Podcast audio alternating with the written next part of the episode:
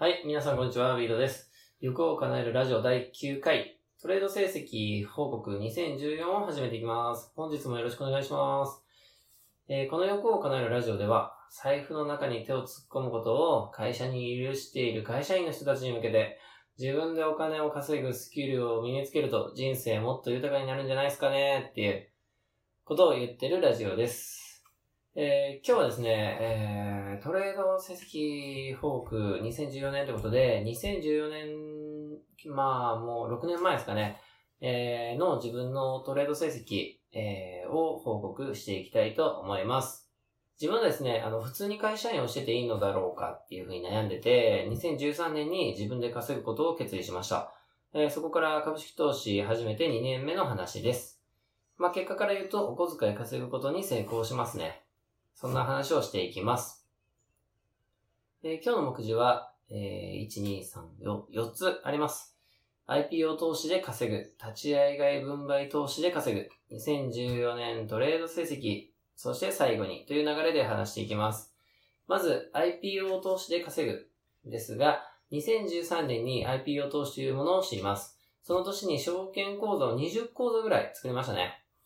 結構作りました。家に大量に紙が届いて、めちゃくちゃ頑張って、まあそんな頑張ってないか、あ大量に紙を書いたあ記憶がありますね。えー、で、IPO 投資については、あのーこれ、今後ですね、あのー IPO 投資ってどんなんっていう風な記事も書いていこうと思うんですけど、え今回はちょっと説明は省略しておきます。で、えー試験全然少ないんですけど、あのーとりあえずできることやろうってことで講座、講座をたくさん作りましたね。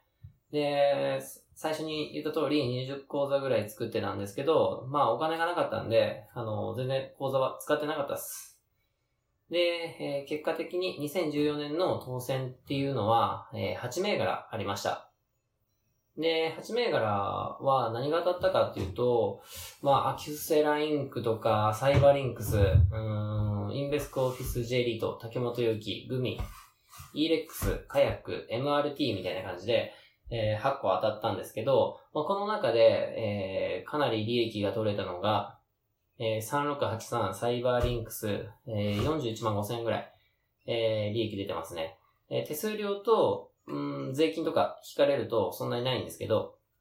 まあ、利益ベースで言うとそんな感じ。で、年末だったんですけど、カヤックとか MRT っていう、連続でこれらも当たったりして、えーそれらで、いくらぐらい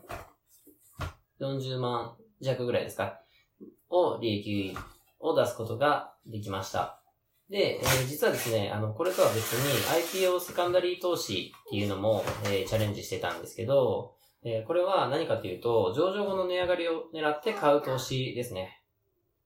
ん？どうした？あ、破っちゃったの？ほーらららら。破っちゃったね。あー、これ破っちゃダメだよ。これ大事だよ。ば、ばあばにもらったの？ばあばにもらったの？これ。大事にしないとダメだよ。破っちゃダメだよ。いいなな。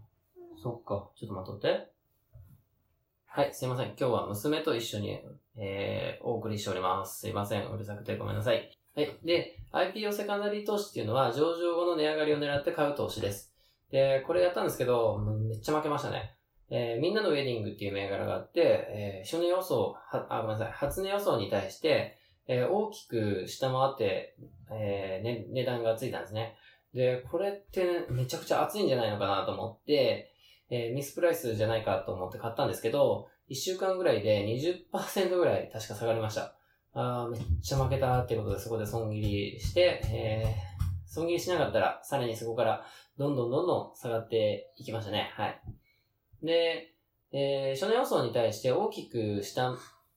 った値段がついたということは、あ買いたい人が少なくて、売りたい人が多いってことなんですよ。で、なんで、そんなに簡単に、えー儲からないですねっていうことで、えーセカンダリー投資は難しいのでおすすめしません。はい。で、次に、立ち会いが、立ち、はい、噛みました。で、立ち会い外分配投資で稼ぐっていうことなんですけど、えーっと、いろいろ調べてたんですけど、その時 IPO 投資以外でなんか稼げないかなっていうことで、えー調べてたんですけど、そこで立ち会い外分配投資っていうのも利益出せるってことで、えー過去データを自分で調べてみました。そうすると、確かに、あ普通に稼げるなっていうのが分かって、えー、早速、それにも取り組み始めました。で、そうすると、うん、まあ、年の後半からす、うん、やり始めたんで、えー、当選銘柄少ないんですけど、えー、3銘柄で、えー、1500株ぐらい当たって、えー、っと、利益的には、えー、合計で4万円ぐらいですかね、の利益が出てます。で、立ち上がり分配でどうやって稼ぐかっていうことについても、また別の記事で書いていきたいと思ってます。で、2014年のトレード成績ということで、えー、この年の成績としては、えー、83万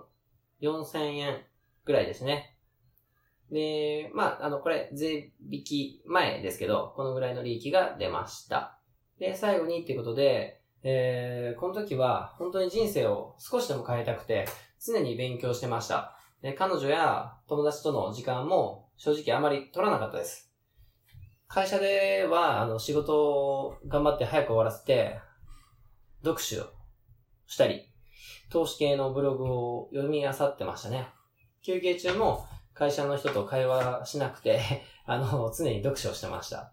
で、まあ、周りからね、あの周りの会社のおじさんたちからは、あいつどうしたみたいな、大丈夫かみたいなことをずっと言われてましたね。まあ、それあの、今まで、えー、休憩所でね、あの、ガーガーうるさかったやつ、まあ、喋りまくってたやつがいきなり 本読みまくって、えー、誰とも喋らないわけですからね。はい。そ、そりゃ、あの、周りからしたら、あの、違和感ですよね。はい。で、この年は、あの、株式投資だけじゃなくて、アフィリエイトもやったりしてました。あもう本当何でもがむしゃらにやってました。で、ちなみにアフィリエイトでは4ヶ月で、だいたい8000円くらい、8000円だけ 稼ぐことができましたね。で、この後に、あの、ラリー・ウィリアムズっていう人の短期売買法っていう本。中古で1万円ぐらいっていう、うん、なんかめっちゃ高い本なんですけど、その本を買って読んだんですよ。で、それ読んだら、あの、あ、自分が探してたのはこういうアプローチかもしれないってことで、えー、その時やってたアフィリエイトやめて、また株式に集中することになります。で、ラリー・ウィリアムズっていうのは、あの、システムトレードをしてる人っていうか、システムトレードのアプローチのトレーダーです。で、僕がやりたかったのは、あこういう確率的な手法だったなっていうことで、えー、その本を読んで興奮して、で、そこから勉強をさらに加速させていきます。ってことで、自分の思い描いた株式投資の取り組みが、まあ2015年ぐらいから少しずつできてく、えー、るようになります。ちょっと今回、えー、簡単に、ちょっと雑だったかもしれないですけど、えー、今回で、えー、9回目の配信はここまでとさせてください。